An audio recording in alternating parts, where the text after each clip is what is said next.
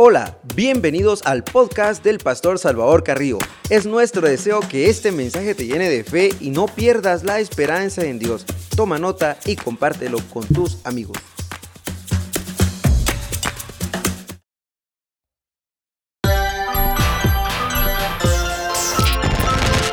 Lámpara es a mis pies tu palabra,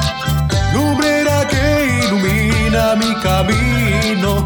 Es una espada de dos filos que penetra lo profundo de mi ser. Y conoceré la verdad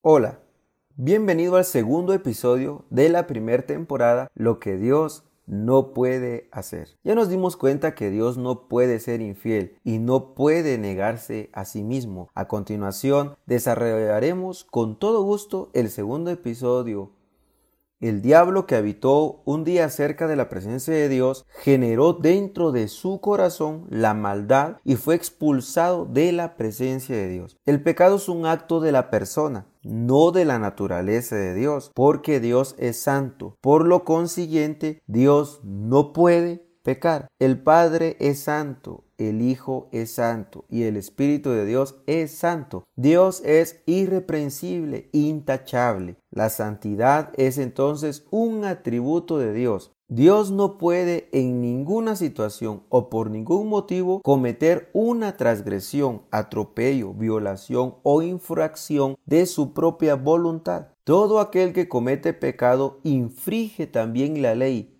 pues el pecado es infracción de la ley. Primera de Juan 3:4. Dios definitivamente no puede ser culpable de ilegalidad.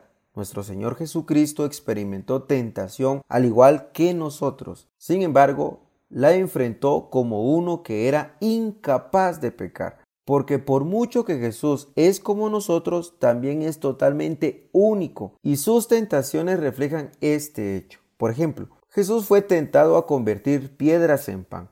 Es una tentación que los humanos normales no enfrentan. Aunque comía y compartía con los pecadores, él no era pecador. Jesús heredó la misma carne como todas las personas, pero por obediencia y fidelidad se negó y dio muerte a las pasiones que vivían en él, de modo que nunca, ni una sola vez cometió pecado. No he venido a llamar a justos, sino a pecadores al arrepentimiento. San Lucas 5:32 fueron las palabras de Cristo. Evidentemente el Hijo no pecó estando acá en esta tierra. El Padre es santo, su presencia, su palabra, su gloria es santa, sino como aquel que os llamó es santo, sed también vosotros santos en toda vuestra manera de vivir, porque escrito está, sed santos porque yo soy santo. Primera de Pedro 1, 15 al 16.